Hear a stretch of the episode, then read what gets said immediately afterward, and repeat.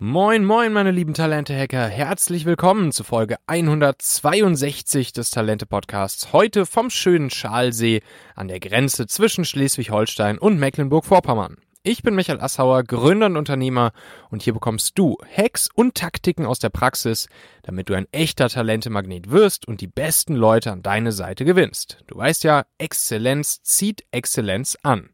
Aus dieser Folge wirst du mitnehmen, welche Geschäftsmodelle mit rosiger Zukunft du heute gründen solltest, damit deine Firma in ein paar Jahren für viel Geld übernommen wird. Und was mit Führungskräften und Mitarbeitern bei solchen Übernahmen passiert und welche Rolle das Team beim Verkauf eines Unternehmens spielt. Du kennst sicher jemanden, für den diese Folge hier auch wertvoll, hilfreich oder spannend sein könnte. Teile ganz gerne einfach den Link talente.co slash 162 mit dieser Person und sei eine Unterstützung für sie.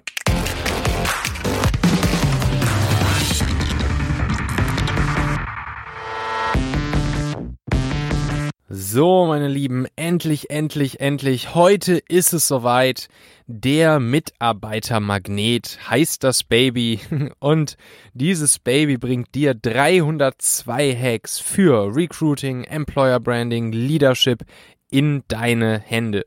Ja, mein Buch erscheint genau heute am 16. Juli 2020 beim renommierten Haufe Verlag und das macht mich natürlich schon ja wirklich sehr sehr sehr happy und auch etwas stolz und das wollte ich euch natürlich jetzt unbedingt noch kurz erzählen, bevor wir jetzt gleich sofort ins Interview mit dem großartigen Mark Miller starten.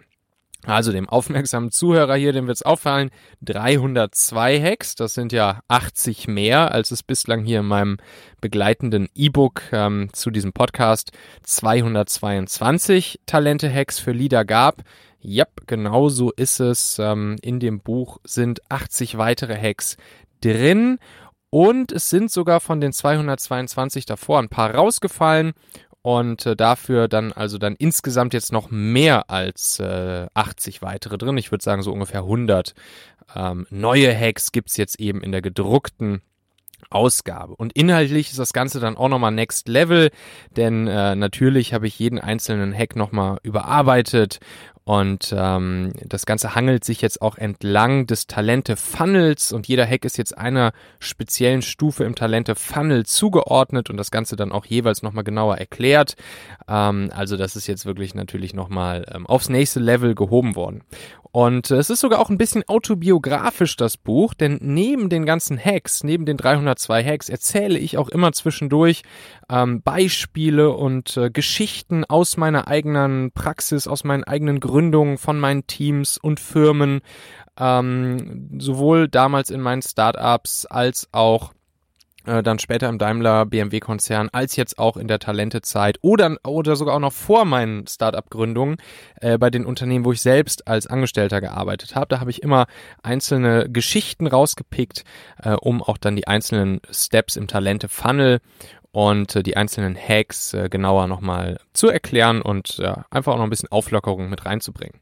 Also das ganze Buch dreht sich im Prinzip darum, wie du die allerbesten Leute mit Leichtigkeit in dein Team oder deine Firma gewinnen kannst, über welche ausgefallenen Wege du smart Kontakt mit ihnen aufnehmen kannst, wie du sie dann als Leader für dich begeistern kannst, wie du in ihnen das große Verlangen wächst, an deine Seite ja zu wollen und wie du sie dann auch lange bei dir behältst und sie zu richtigen Botschaftern deiner Firma, deines Teams, äh, von dir als Führungskraft machst, so dass sie dann auch noch mehr gute Leute magisch zu dir und deiner Firma anziehen.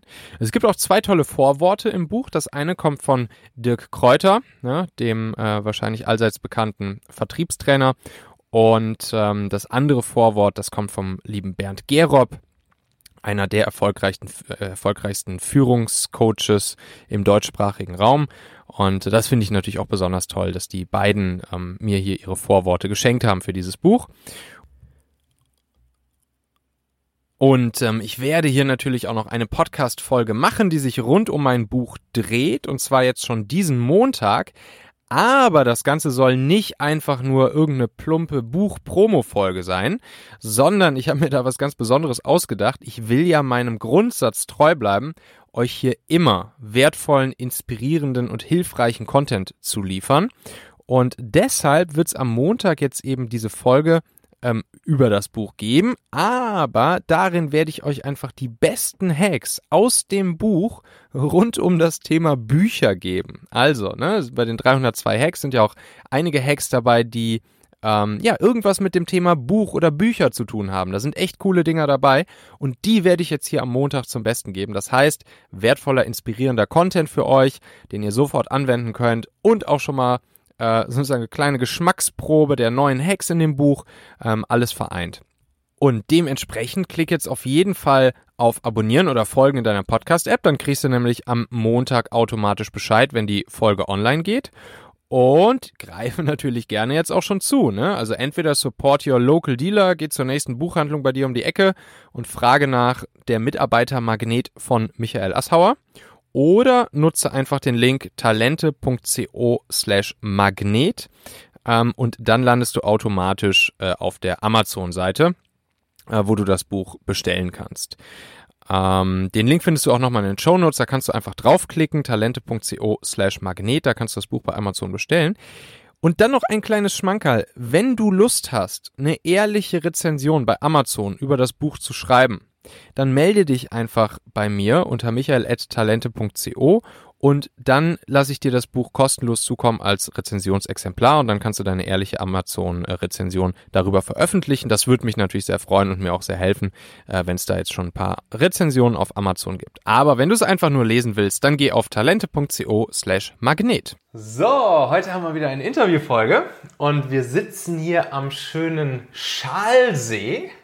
Und ähm, ja, ich habe einen, einen Gast bei mir, ähm, der ein ja, unglaublich äh, geschätzter und erfahrener ähm, Unternehmer ist. Ähm, er ist auch in der, in der Technologie- und Start-up-Szene, würde ich sagen, bekannt wie ein, wie ein bunter Hund. Er hat auch ähm, ja, uns damals bei unserer, äh, unserer Gründung und der Zeit während Familionet äh, immer mal wieder ähm, begleitet. Das heißt, wir kennen uns jetzt schon ein paar Jährchen, haben irgendwie schon ein paar Sachen zusammen erlebt. Ähm, und es ist kein geringerer als der ja, Mitgründer und Geschäftsführer von Carl Square, ehemals CatCap, Mark Miller. Marc, ähm, schön, dass du bei mir bist und ähm, beziehungsweise, dass ich hier bei dir sein darf, denn wir sind hier in einem kleinen Häuschen am Schalsee und äh, haben gestern hier schon zusammen gegrillt, heute Morgen zusammen gefrühstückt. Äh, herzlich willkommen. Ja, willkommen Michael hier bei uns. Dankeschön. Ähm, so, also Carl Square, früher CatCap, ihr seid eine M&A-Beratung, ne? Mhm. Ähm, M&A, Mergers, Acquisitions, Fusionen und Übernahmen. Ähm, ich war jetzt die letzten Tage mit so, mit so 30 Unternehmern ähm, in so einem Schloss in Brandenburg. Wir haben uns ein bisschen ausgetauscht, insbesondere so Online-Marketing-Unternehmer. Und ich habe erzählt, ja, ich treffe den, ich treffe den Marc. Der Marc, der hat die, die M&A-Beratung Carl Square. Und viele haben mich so gefragt, ja, M&A-Beratung habe ich ja schon mal gehört. Aber was macht denn eigentlich eine M&A-Beratung nochmal genau? So, erzähl doch mal, was, was macht ihr bei Carl Square so? Was würdest du sagen, was, was ist euer Business? Ja, also wie der Name schon heißt, M&A beraten, ja, mhm. Äh, M&A-Beratung. Ähm, das heißt, wir äh, begleiten äh, die Vorbereitung, den Prozess und die Durchführung vom Kauf oder Verkauf eines Unternehmens. Mhm. Ähm, das ist eine Sache, die macht den Unternehmer oft nur einmal im Leben. Mhm. Ähm, und deswegen ist da der Beratungsbedarf sehr groß. Auch die Angst vorm Scheitern, umgekehrt natürlich auch die Chancen, ähm, einen großen Kaufpreis zu bekommen, mhm. einen großen Schritt zu gehen für die eigene Firma. Ähm, das äh, ist im Fußball sagt man immer schön ein Sechs-Punkte-Spiel. Mhm. Ähm, das ist wahrscheinlich hier im, äh, im M&A noch viel bedeutsamer. Ähm, und da, das soll eben gut vorbereitet sein. Ähm, und da helfen wir, ähm, mit dem Unternehmer ein Gespräch zu führen, die, die Firma einzuschätzen ähm, Bewertung abzugeben, wer sind die möglichen Käufer und Investoren. Ja. Und dann, wenn wir sagen, die Erfolgsaussichten sind gut, ähm, dann begleiten wir eben den Prozess von der Ansprache von Investoren über die Vertragsverhandlungen äh, bis eben dann zum Abschluss. Okay, so und, und wie läuft das in der Regel so? Also, ähm, wie, wie läuft euer Business so? Kommen, kommen unter, Unternehmen äh, zu euch und sagen, ey, hm, wir wollen jetzt vielleicht unseren Laden verkaufen oder natürlich auch, wir wollen eine Finanzierungsrunde machen? Oder ist das eher so, dass ihr aktiv rausgeht mhm. und, ähm, und Unternehmen ansprecht und Unternehmen sagt, hey, äh, ich glaube, ihr könntet, ähm, ihr könntet gute Chancen haben, mh, verkauft zu werden? So wollt ihr das? Ähm, oder ist es eher so, dass es getrieben ist von den potenziellen Käufern, die jemanden kaufen wollen und dann sucht ihr passende Unternehmen? Wie läuft da so mhm. das, das Business ab? Also natürlich gibt es verschiedenste Konstellationen. Mhm. Ähm, was wir äh, oft schon erleben, ist, dass so ein Thema reift ähm, in verschiedenster Form. Es reift im Kopf des Unternehmers, der sagt, das könnte für mich eine Option sein, mhm. weil ähm, äh, der Markt, der konsolidiert sich gerade ähm, oder große Player brauchen eigentlich auch sowas, was ich auch entwickelt habe. Ähm, eigentlich würde es total sinnvoll sein, dass die bei mir einsteigen. Mhm. Gibt es auch schon Kooperationen oder Gespräche mit denen. Mhm. Ähm, und dann natürlich auch oft aus dem Markt raus, dass ein, ein, ein Player sagt, ich möchte die Firma kaufen. Also das Thema Interesse ist schon auch der Normalfall. Wenn gar keiner anfragt bei einem, ist auch komisch. Ne? Man muss ja irgendwo auch äh, präsent sein für mögliche Käufer und Investoren. Ähm, man als Unternehmer, wenn man Erfolg hat, dann bleibt das ja auch nicht unbemerkt. Mhm. Also man hat tolle Kunden gewonnen, mhm. äh, man hat eine, eine große Reichweite, äh, man ist eine große Marke im HR, im Recruiting mhm. für tolle Mitarbeiter. Und das weckt dann das Interesse äh, von möglichen Investoren. Und dann äh, stehen die Unternehmer oft so ein bisschen wie die Ochs vom Berg und sagen, was mache ich eigentlich jetzt? Mhm. Ähm, mache ich mich jetzt nackig, gebe ich Informationen oder bleibe ich ganz verschlossen? Ähm, und das ist auch der Zeitpunkt, äh, wo wir dann vielleicht auch aus einer äh, persönlichen Bekanntschaft, die wir haben, heraus ins Gespräch kommen und so ein, so ein erstes Coaching mal stattfindet. Mhm. Ähm, das kann sich auch schnell wieder verlaufen, weil M&A ist flüchtig, ähm, aber äh, es kann ja auch konkret werden. Und, und für so einen Fall macht es eben dann Sinn, sich zu vorzubereiten, die Zahlen, die Unterlagen, die Equity Story, wie wir es nennen, auf Neudeutsch, äh, bereit zu haben, um dann wirklich aktiv auch den richtigen Investor und Käufer anzusprechen. Ja. Stichwort Equity Story. Wie sieht denn eine gute Equity Story aus? Was, was muss die denn haben? Also, die muss ähm, zünden beim Investor. Also, es, es, gibt ja verschiedene Investoren, strategische Investoren, Finanzinvestoren. Mhm. Ähm, für, da gibt es verschiedene Interessenlagen. Ein Finanzinvestor, also Venture Capital, Private Equity ähm, oder auch für ein IPO, für einen Börsengang, mhm. ähm, da ist es so, da muss entsprechend aus der Firma heraus ein großes Wertsteigerungspotenzial da sein. Also der, die, die, das Unternehmen ist erst am Anfang seines Weges ja. äh, und hat noch viele Möglichkeiten zu wachsen, äh, Kundenbeziehungen aufzubauen, zu vergrößern. Ähm, und äh, wohingegen bei strategischen Partnern da ist ja schon auch ein konkretes und strategisches Interesse da, mhm. eine gewisse äh, Hoffnung, was man eben gemeinsam erreichen kann, Synergien, die entstehen und abhängig vom Käufer gibt es eben eine, Partner, eine passende Equity Story, wie entsprechend die Firma entwickelt werden kann. Und das heißt, äh, oft ist es ein Dreiklang, ähm, ein sehr starkes äh, Produkt, äh, was einfach Kunden überzeugt, äh, Nutzer begeistert. Mhm. Ähm, dann das zweite ist eben ein, ein Wachstumsmarkt, äh, wo man sieht, dass eigentlich das alles noch am Anfang steht. Mhm. Ähm, äh, und dann das dritte ist, ist ein Management, ein Team, ähm, eine Organisation, die in der Lage ist, auch sowas wirklich umzusetzen und zum Erfolg zu führen. Management slash Team, was, was ist wichtiger, die, die, die Management-Riege oder die Kompetenzen im gesamten Team aller Mitarbeiter? Ja, also am Ende, glaube ich, ist es schon so, dass das Management, die Führungsmannschaft sehr im, äh, im Augenmerk hat von den Investoren. Ja. In die wird investiert. Ja. Ähm, und wenn die gut sind, ähm, dann, oder wie sie Kenntnisse, Fähigkeiten haben, ja. dann haben die meistens auch drumherum ein Team aufgebaut, was eben das Ganze dann auch erfüllen kann und umsetzen kann. Mhm. Ähm, ich würde mal so sagen, es gibt aber auch oft nicht das perfekte Management-Team, ja. weil es gibt immer auch Dinge, die nicht so gut laufen. Und das ist auch ein Teil der Equity-Story zu sagen, wenn wir jetzt einen guten Vertriebler reinholen oder ja. Internationalisierung gut machen, die, die, Sachen haben wir heute noch nicht, ne? Mhm. Ähm, also Schwächen auch hat. Mhm. Äh, da sagt der West Coast-Entrepreneur immer, das ist keine Schwäche, das ist eine Opportunity. Mhm. Ähm, das heißt, jeder Investor freut sich ja auch, wenn er vielleicht auch noch ein Team ergänzen kann äh, oder der, der, strategische Partner sagt, ich habe ja den Sales schon, den brauchst du gar nicht, den packen wir zusammen. Mhm. Ähm, das heißt, gewisse Schwächen sind vollkommen in Ordnung, mhm. äh, vielleicht auch, auch ein Treiber für so eine Transaktion. Und der zweite Punkt ist, dass oft auch Unternehmen durch Phasen gehen mhm. ähm, und verschiedene Fähigkeiten gefragt sind. Es gibt eben diese Start-up-Phase, wo diese Verrücktheit vorherrscht. Wir bringen das Produkt in den Markt und dann äh, äh, ja, don't ask for permission, ask for forgiveness, ja, mach erstmal. Ähm, und das ist wunderbar, um so eine äh, Begeisterung zu erwecken im Team, in der ganzen Mannschaft, um das Produkt in den Markt zu bringen und, und ja. zu etablieren.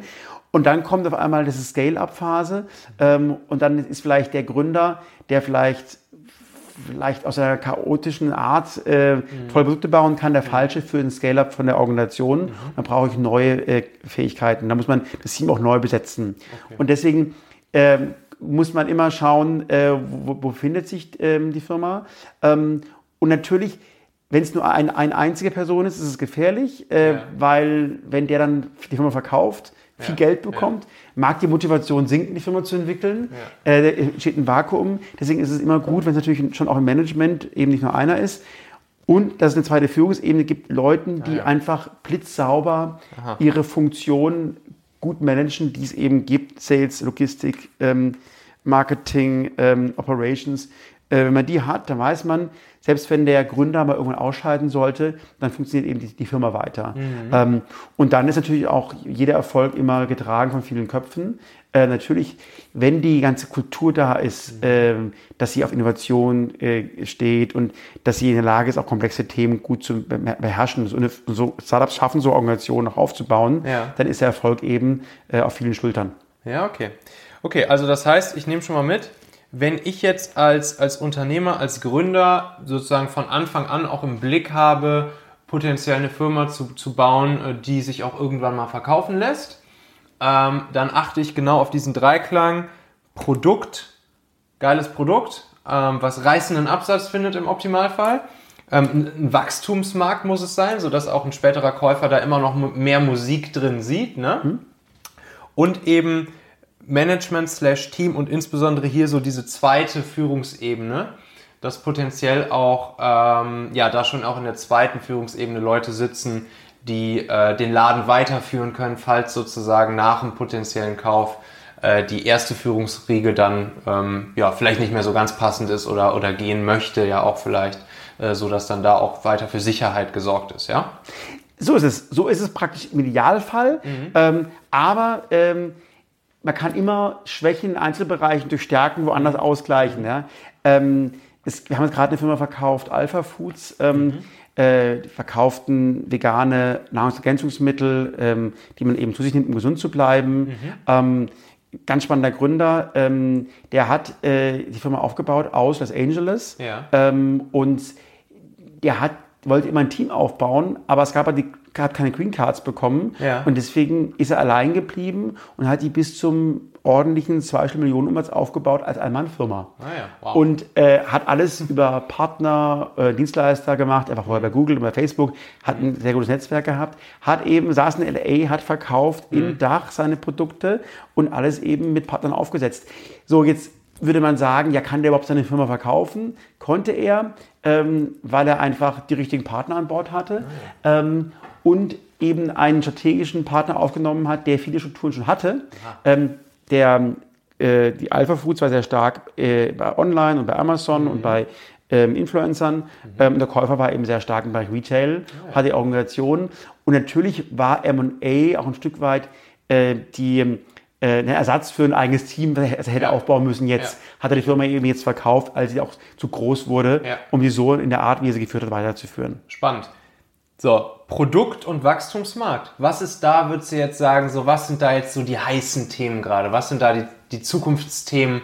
Was ist das, wo wenn du jetzt, äh, wenn, wenn wir beide jetzt eine Firma neu gründen würden, wo du sagen musst, ey, Michael, lass doch mal gucken, ob wir nicht in dem und dem Markt mit so einer Art von Produkt irgendwas, irgendwas starten. Was sind so die heißen Themen gerade und auch in der Zukunft? Ja, also es ist immer, ich sage immer, wenn es ein heißes Thema ist, dann ist eigentlich fast schon zu spät, jetzt damit zu starten. ja, ja. Äh, wenn ich jetzt der, der Mark Miller irgendwelche Tipps gibt, ja, dann braucht es ja auch ein paar Jahre, bis man dann am Markt ist mhm. und richtig groß wird. Deswegen. Äh, Aber das Gute ist, du, du kennst die Dinger ja immer noch schon vor allen anderen. Also ich ja. glaube, das, das, das, das Spannende bei dir ist ja immer, man gibt dir so ein Stichwort zu mhm. irgendeiner Firma oder irgendeiner Branche und dann kannst du die gesamte Story erzählen. Also ich glaube, mhm. ich glaube, ich kenne fast niemanden, der sich so gut auskennt, so äh, auf, auf dem Markt, welche Firmen wo gerade stehen, wie sie verbandelt sind. ähm, was so ein paar Hintergrundinfos sind und so weiter und so fort. Also mhm. wenn es einer wissen muss, dann ja eigentlich du. Ja, also äh, ich bin auch immer wieder überrascht, äh, wie viele Firmen groß werden, aber es, es gibt sicherlich äh, Branchen, die gerade durchlässiger sind für Startups, ähm, weil da gerade sehr viel Bewegung ist. Mhm. Also ich nenne es immer so auch schon so Megatrends.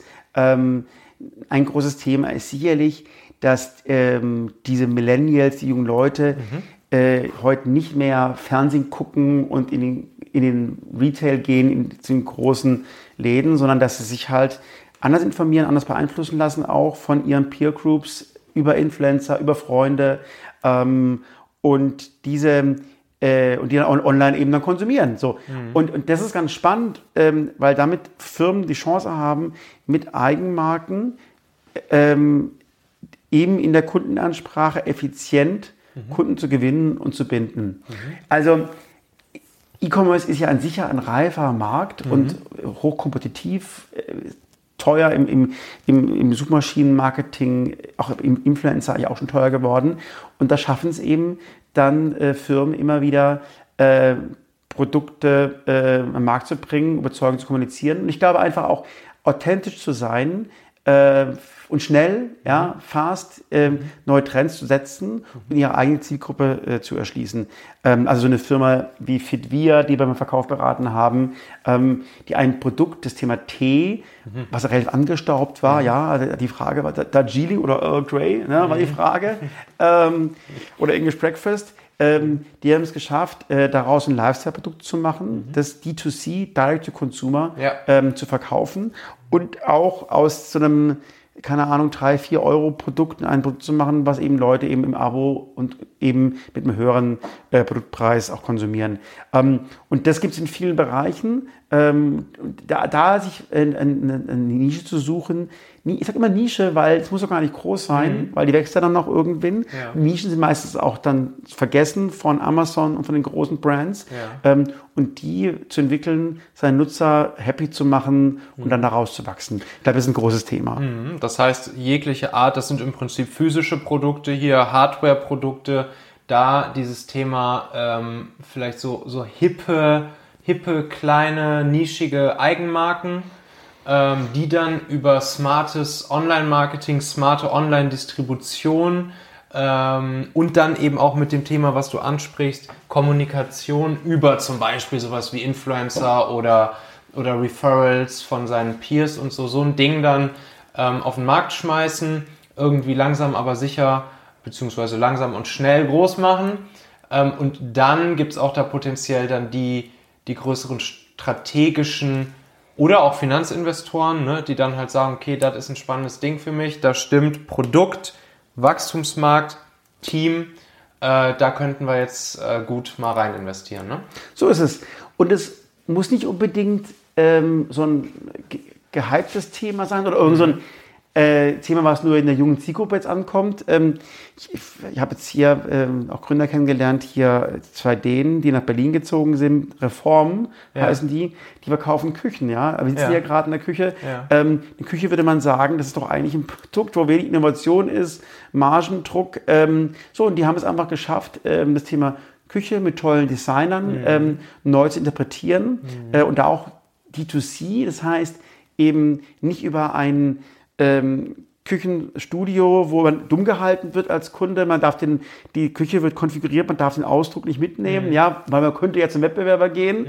Ähm, die haben ein sehr schönes Modell gemacht. Die haben gesagt, geh doch einmal zu Ikea, lass deine Küche, Küche konfigurieren ah, ja. und die, die Oberflächen, die schicken Designten kommen von uns. Ah. Äh, so diesen, ähm, diesen Ikea-Trick gemacht. Ja, ja. Ähm, Super. Und, und, und damit sind, sind die schön gewachsen. Ähm, äh, erst, und da haben auch Showrooms geöffnet, weil natürlich bei einer Küche will man immer noch mal das Ganze angucken, aber der ganze, ganze Geschäft ist online getrieben mhm. ähm, und nicht über Fernsehwerbung oder teure Ladenlokale, mhm. sondern über kleine, feine Einheiten, wo man sich, sich entsprechend äh, informieren lässt. Schön.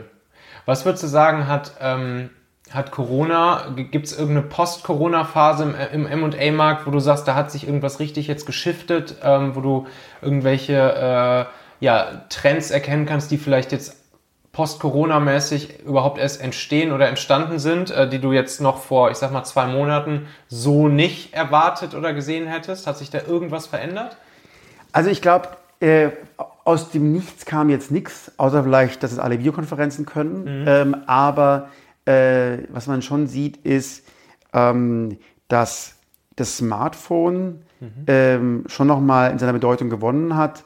Einfach die ganze die Welt der Apps. Ja. Ähm, hm. Dass Menschen einfach ja, noch mehr Zeit gehabt, zu Hause war mehr mobil, ja, eben nicht im Büro am Rechner und haben einfach gesehen, welche Möglichkeiten das Smartphone bietet, mit Apps sein Leben zu verbessern. Mhm. Ja?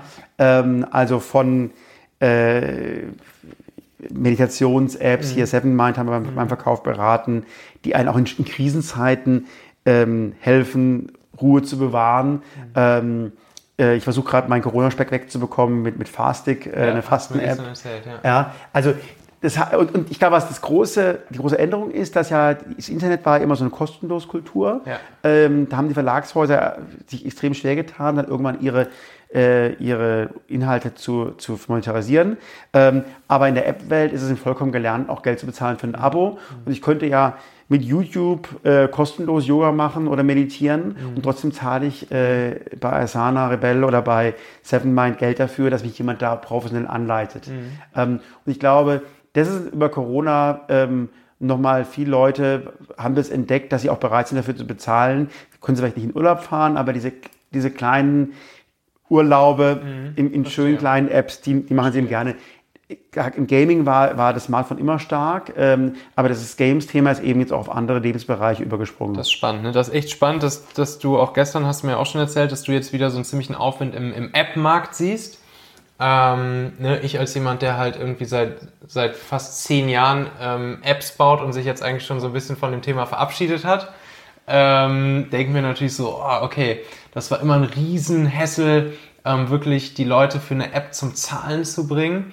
Und, äh, und scheinbar hat sich das jetzt dann echt so langsam ähm, etabliert. Ne? Und, ähm, und gerade wahrscheinlich so in diesen Bereichen so Personal Development, ähm, Personal Wellbeing, ähm, ne, wie du sagst, alles, was mit Fasten, Meditation, Sport etc. zu tun hat. So, ne? Ja, und ich meine ganz, ganz praktisch mit Corona, der Klavierlehrer, ähm, der kam früher ins Haus, mhm. so, äh, der kann erstmal nicht mehr kommen jetzt, mhm. deswegen kommt er über, über Skype oder Zoom, macht er seinen, seinen Klavierunterricht, mhm. aber der Schritt zu sagen, jetzt nutze ich eben dann irgendwie auch ähm, so Klavierspiel-Apps eben wie Flowkey mhm. ähm, oder Scoof oder und habe dann praktisch mein virtuelles Klavierunterricht. Ja. Ähm, ja.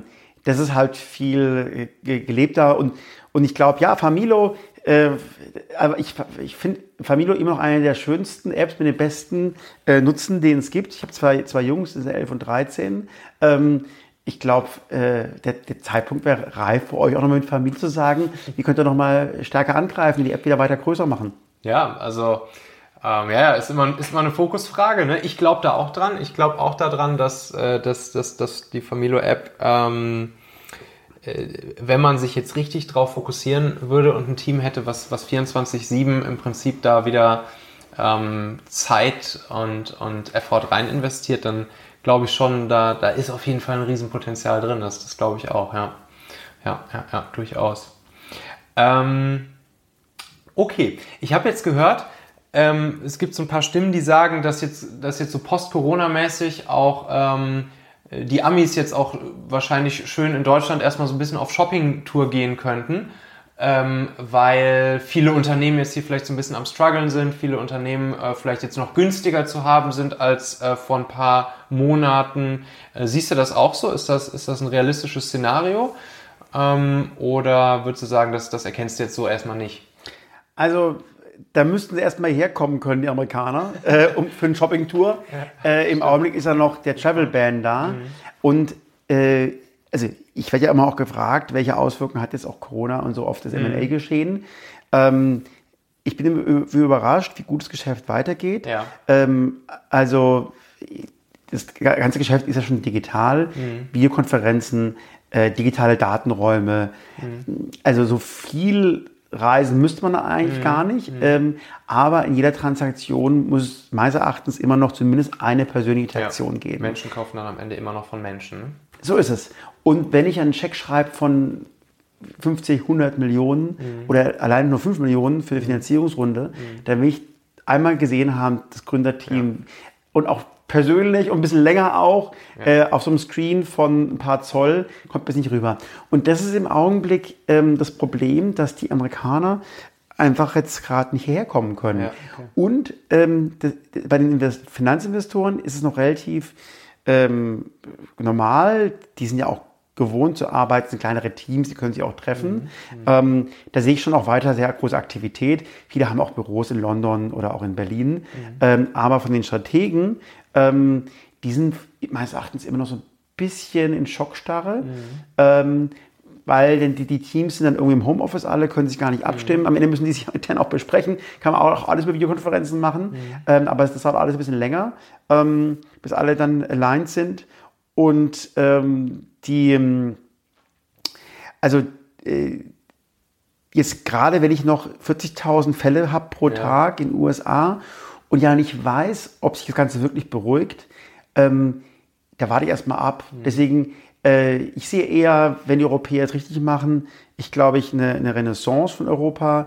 Ähm, wenn wir das schaffen, jetzt das Ganze irgendwie ohne zweite Welle hinzubekommen, dass wir sehen, wir als Europa schaffen es dann doch, sowas zu managen. Auch wieder so ein positives Narrativ ja. von äh, wir in Europa, äh, die Chinesen kriegen es dann mit Kameras hin, äh, und alle Leute werden überwacht.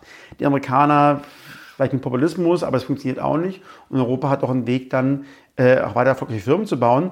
Und Jetzt ist es ja so, dass im Augenblick in den USA, es kriegen alle ihre 600 Dollar pro Woche. Ähm, damit eben sie happy sind, dann wieder, wieder wählen gehen, Trump idealerweise. Ähm, aber es kommt kein Talent in, ins Land mehr, mhm. Weil es, ist, es gibt kein Green Pass, mhm. Reisen ist nicht möglich. Mhm. Ähm, da konnte ich mir schon vorstellen, dass wir dann eben, wenn wir früher offen sind, eben auch für Talente aus Osteuropa, aber auch aus Indien und anderen Märkten auch attraktiv sein können als Standort. Ah ja, okay, spannend. Also da jetzt wirklich so ein bisschen im Prinzip den, den kleinen Wettbewerbsvorteil, der früher wieder geöffneten Grenzen und geringeren Barrieren äh, als Europa nutzen, um zu sagen, so, ey, guck mal, während viele andere Gegenden in dieser Welt noch in, in äh, Shutdown, Schockstarre oder sonst was äh, verharren müssen, äh, geht es bei uns jetzt schon weiter. Komm, los geht's, anpacken, ähm, lass uns weiter gemeinsam ballern und das Ding nach vorne bringen. So ist es. Und natürlich haben wir in der europäischen Wirtschaft auch viele Hausaufgaben zu machen, mhm. die Digitalisierung aller Orten. Mhm. Ähm, äh, Automobilbranche, Elektromobilität, sind ja große Themen, die jetzt angegangen werden müssen. Mhm. Ähm, aber ich glaube, das Know-how, das Talent ist da. Mhm. Ähm, und, und da wieder zum Thema, dem Thema große Trends. Ähm, alle Startups als Dienstleister, als Tech-Firmen, äh, die in der Lage sind, diesen Weg zu befeuern, mhm. die sind gefragt, die kriegen, haben offene Ohren von den Konzernen, mhm. weil sie eben sehen, wie notwendig entsprechend der Wandel auch ist. Mhm, mh, mh. Ähm, macht ihr bei euch bei Carl Square vor allen Dingen solche Digitalunternehmen oder macht ihr auch klassische Mittelständler, ähm, die, weiß ich nicht, schon seit 40 Jahren existieren? Was ist, wo liegt da so euer mhm. Fokus? Also unsere, unsere DNA war schon immer mehr digital, technologiebasiert. Mhm. Ähm, einfach weil wir auch äh, als wir gegründet haben, jünger waren. Mhm. Und da, noch jünger. Noch jünger. Ähm, da, waren, da waren einfach der, der Weg für uns in den Markt rein, eben Transaktionen zu begleiten, mhm. war in diesen Branchen, wo alle sagten, boah, äh, nett, süß, was die machen, mhm. ne? so Software äh, und solche Themen, war einfach offener. Und die anderen M&A-Beratungen haben halt mehr so ganz klassische Branchen gemacht. Mhm. Ähm, und deswegen äh, sind wir in den Markt gekommen, eben mit den Disruptern, den Innovatoren ähm, und haben denen geholfen, über Wachstumsfinanzierung eben dann auch bis zum Exit, äh, bis zum Unternehmensverkauf, ähm, die zu begleiten. Und auch heute noch, natürlich haben wir auch heute viel Industrie, klassische Themen, ähm, aber da tendenziell auch eher die innovativeren Bereiche, ja. also wie Automatisierung ähm, oder äh, IoT, Industrie 4.0. Ähm, äh, also haben zum Beispiel gerade Auvesi beim Verkauf beraten, mhm. Weltmarktführer aus Landau mhm. äh, für äh, Versionsmanagement-Software in der Produktion. Ja? ja. Ähm, oder PikeTech aus Berlin, ähm, die machen eine Software fürs Testen mhm. von Software im Auto. Ja? äh, und, und, und solche wow. mhm. sind dann unsere Kunden, aber wir haben auch gerade einen Dienstleister verkauft, äh, der die ganze Wartung macht in Atomkraftwerken. Ja? Mhm. Ähm, also Thema Business Services ist auch ein spannender Bereich, der oft vergessen wird, äh, ein großer Bereich äh, mit vielen hohen Wachstumsraten. Das heißt, wir sind schon ähm, in, also wir sind schon in verschiedenen Branchen unterwegs, aber eher äh, in innovativeren äh, Bereichen. Und natürlich gibt es eben oft diese über M&A auch diese Verknüpfungseffekte, mhm. dass eben jemand, der aus einer ganz klassischen Branche kommt, sich eben dem Zukauf mhm. äh, digitalisieren möchte. Mhm, mh. Wann macht das für mich als, als Gründer, Unternehmer Sinn, mit, mit äh, euch zum Beispiel in Kontakt zu treten? Schon direkt von Anfang an und immer mal wieder so sich unterhalten und äh, erzählen, was es Neues gibt? Oder erst sozusagen ab dem Moment, erstens, wenn vielleicht ein potenzieller Käufer oder Investor anruft äh, oder ich morgens aufwache und denke, ach, jetzt die Firma verkaufen wäre ja auch nicht verkehrt.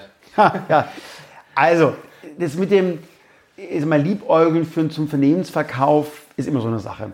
Ein Investor hat mal ganz schlau zu mir gesagt, äh, wer immer nur äh, auf die Anzeigentafel schaut, der schießt keine Tore. Ich glaube, den Exit immer im Kopf zu haben, ist schwierig, weil am Ende äh, werden erfolgreiche Firmen, weil sie in ihrem Markt erfolgreich sind, mhm. auch verkauft. Mhm. Deswegen das, das vorangestellt. Mhm. Ähm, es gibt, glaube ich, natürlich schon auch äh, den Punkt, dass man auch sich in Stellung bringen muss selber auch reif sein muss für den Exit. Ähm, das heißt, ähm, dass auch mal der Datenraum steht, die, die Zahlen alle parat sind, die, das Finanzmodell klar ist, auch für die Zukunft, mhm. ähm, die Verträge ordentlich abgelegt, unterschrieben, manchmal auch nicht alles so mhm. da, gerade bei, bei B2B-Geschäftsmodellen. Äh, das heißt, erstmal die Hausaufgaben zu machen und ist es eine. Das zweite ist natürlich auch, als Unternehmen äh, auch sich Gedanken zu machen, wer könnte mit mir gut zusammenpassen. Mhm. Ähm, wem könnten wir die Weltherrschaft, die wir ja immer vorhatten, gemeinsam äh, erringen. Mhm. Ähm, und da würde ich immer Unternehmern sagen, äh, geh ruhig mal auch Tuchfühlung mit den großen Strategen mhm. auf einer Messe, äh, Konferenz oder einfach mal so, lernen die mal kennen. Geht ja gerade nicht mehr, wer sind Konferenzen, aber mach doch ruhig mal, wenn die dich kennenlernen wollen, wir Konferenz mit denen. Mhm und dann kennt man sich mal. Auch schon gemeinsam zusammenarbeiten, macht das, macht das Sinn? Schon irgendwelche Projekte, ja. Kundenbeziehungen, sonst was äh, Natürlich. miteinander aufzubauen? Ja. Also man muss ja nicht irgendwie die letzten Geheimnisse in der Strategie verraten, mhm. aber äh, wenn man gemeinsam an einer Ausschreibung teilnimmt ähm, oder das Produkt integriert, dann lernt man sich kennen, ja. weil Vertrauen ist extrem wichtig im Bereich, im Bereich M&A. Und wenn man über viele Jahre Vertrauen hat und weiß, es funktioniert, nicht nur gemeinsam, sondern auch bei Kunden, weil die das gut finden, ja. dann ist es ein guter Punkt. Und wir als M&A-Berater also auch, ich auch persönlich, ähm, ich bin gerne immer Ansprechpartner für jeden Unternehmer. Ja. Ich weiß, mein, mein Geschäft ist langfristig. Ähm, ich habe ein Unternehmen verkauft, hier die Firma SecurePoint aus Lüneburg, ähm, machen sehr erfolgreich äh, äh, Security-Lösungen für den Mittelstand. Ja. Ähm, die hatte ich, äh, habe ich da vor 13 Jahren vor Transaktionen kennengelernt. Mhm. Ja? Mhm. Ähm, und was, da haben wir gesprochen, ich war auch mal in Lüneburg zu Besuch und äh, dann habe ich mal einen Investor mitvermittelt. Ja, ähm, ja. Ich glaube, das ist auch deswegen die Frage, wenn Unternehmer zu mir kommen, können sie gerne auch gern früher kommen. Ähm, wir machen pro Jahr so circa bei Karl Square so 50 Millionäre. Klingt jetzt ein bisschen komisch, aber so ist es halt. Super. Die Jede Leute, Woche einer. Ja. Außer Weihnachten, Silvester da frei. Ja. ähm, es, ist, äh, es sind so rund 30 Firmen, die wir begleiten ja. und meistens gibt es ja mehr als einen Gründer, so kommen wir auf die 50. Ähm, die sind ja vorher auch schon nicht arm, weil sie eine erfolgreiche Firma haben, aber schon den, der Verkauf ist schon noch ein zentraler Schritt, ähm, eine große Veränderung natürlich auch im Leben, finanziell, aber auch so vom ganzen, vom Unternehmer zum, mhm. äh, ja, dann vielleicht auch zum Teil eines Konzerns oder mit einem Börsengang oder mit einem Finanzinvestor drin. Mhm. Und das heißt, die verkaufen dann und dann äh, haben sie viel Geld und dann machen sie irgendwie Private Banking und Immobilien. Aber so die Begeisterung für junge Firmen bleibt bestehen und das Know-how ist ja auch da. Ah, ja. Und deswegen, wenn mich ein Unternehmer anspricht und sagt, hey, wir sind auf einem guten Weg und jetzt suchen wir nochmal Business Angels oder eine Finanzierung, ja. dann bin ich immer gerne Ansprechpartner. Ja. Das sind jetzt keine M&A-Projekte, keine großen Themen, aber so ein, zwei Ideen habe ich doch meistens. Deswegen freue ich mich auch immer über einen Austausch und dann, und dann äh, dann packe ich die in mein CRM praktisch, ja, dann kriegen die von uns E-Mails, Einladungen zu Seminaren, Veranstaltungen. Mhm. Wir haben auch immer ein Event, das heißt M&A Cocktail, wo wir immer den Unternehmer, der verkauft hat, mit dem Investor zusammen auf die Bühne bringen. Mhm. Zu solchen Events lade ich die gerne ein. Super. Und irgendwann kommt der Punkt, dass sie sagen, jetzt ist das Thema M&A wirklich relevant für uns und dann können wir uns intensiv austauschen ja, dazu. Ja, ja. Das ist, das ist, äh, das, also erstens kann ich das bezeugen, ne? Ähm, wie gesagt, eingangs schon erwähnt, so ich glaube so in dieser ganzen ähm, Tech- und Startup-Szene, da ist, da ist Marc halt genau der, äh, den, den, den die meisten Leute kennen und du bist ja auch immer für die Leute da, dich mal kurz anrufen und fragen, hier, äh, ich habe da gerade die und die Situation, Marc, was rätst du mir? Da bist du ja der Erste, der dann immer gute Tipps gibt. Ähm, und am Ende ist das natürlich auch in gewisser Weise so deine, deine Sales Pipeline. Ne? So, das ist dann halt eine sehr langfristig angelegte Sales Pipeline. Ähm, und am Ende kommt das halt alles wieder auf dich zurück. Ne? Entweder weil die Leute dann direkt irgendwann bei dir anrufen und sagen, ey übrigens, jetzt geht's los. Oder natürlich, weil sie dich dann auch wieder weiterempfehlen. Ne? So ist es. Oder was natürlich auch sein kann, äh, wir, wir kriegen mit über unser Netzwerk, dass es jemanden gibt, der genau in dem Bereich zukauft, mhm. was, was sucht praktisch. Mhm. Ne? Ähm, und dann ist es das Schönste, was ich sagen kann, hey, ein großer Stratege hat gesagt, in dem spezifischen Marktsegment sucht er geradezu, mhm. wir kennen uns ja, willst du den mal kennenlernen? Mhm. Da, habe ich noch kein M&A-Mandat, mhm. aber dann kann man mal so, so einen ähm, Kontakt etablieren ähm, und ja, wenn das Interesse dann da ist, dann freuen wir uns, das Ganze auch richtig zu, dann zu begleiten. Ja. Ähm, also dann kommt da schon auch der Punkt, wo es dann daraus richtig ein Prozess wird. Mhm. Ähm, das heißt, äh, man hat jetzt sich kennengelernt, man mag sich und, und und dann kommt ist ja die Frage, mache ich jetzt praktisch ein Einzelverfahren nur mit dem Käufer? Das kann Sinn machen, mhm. wenn es der logische Käufer ist. Oder wenn er einfach so einen verrückten Preis geboten hat, dass man sagt, das kriegt man woanders keinesfalls. Mhm. Dann kann man, kann man schon mit so einem einen Bieter, man braucht nicht nur einen Käufer. Ja. Man kann die Firma nur an einen verkaufen, nicht an ja. mehrere gleichzeitig. Ähm, oder sagt man, äh, ich möchte schon auch nochmal einen Prozess machen mit mehreren Interessenten, mhm. weil ich dann den richtigen Preis rausfinden kann in dieser Auktion, äh, mehr Sicherheit habe, dass ich einen Deal auch durchbekomme, weil es eben verschiedene Bieter gibt, weil der erste Interessent, der kam, kann auch schnell wieder weg sein. Mhm. Ähm, und, äh, und ich kann eben auch für mich rausfinden, wer passt zu mir als Mensch, wer passt zu unserem Unternehmen. Mhm. Und dann ist der, der, Kaufpreis sicherlich wichtig, aber eben auch die Chemie, die Kultur, ja. ähm, die Synergien, welche Möglichkeiten kann er mir bieten. Mhm. Ähm, oder was wir auch oft erleben ist, dass äh, die Gründer immer glauben, sie können nur an Strategen verkaufen, mhm. weil ja der der logische Partner ist, ja. aber vergessen ganz, dass man ja auch möglicherweise die Firma selbstständig weiterentwickeln kann, mit dem Börsengang, mit dem Finanzinvestor und dann selber die Plattform ist, die da weiter zukauft. Ne? Mhm. Ne?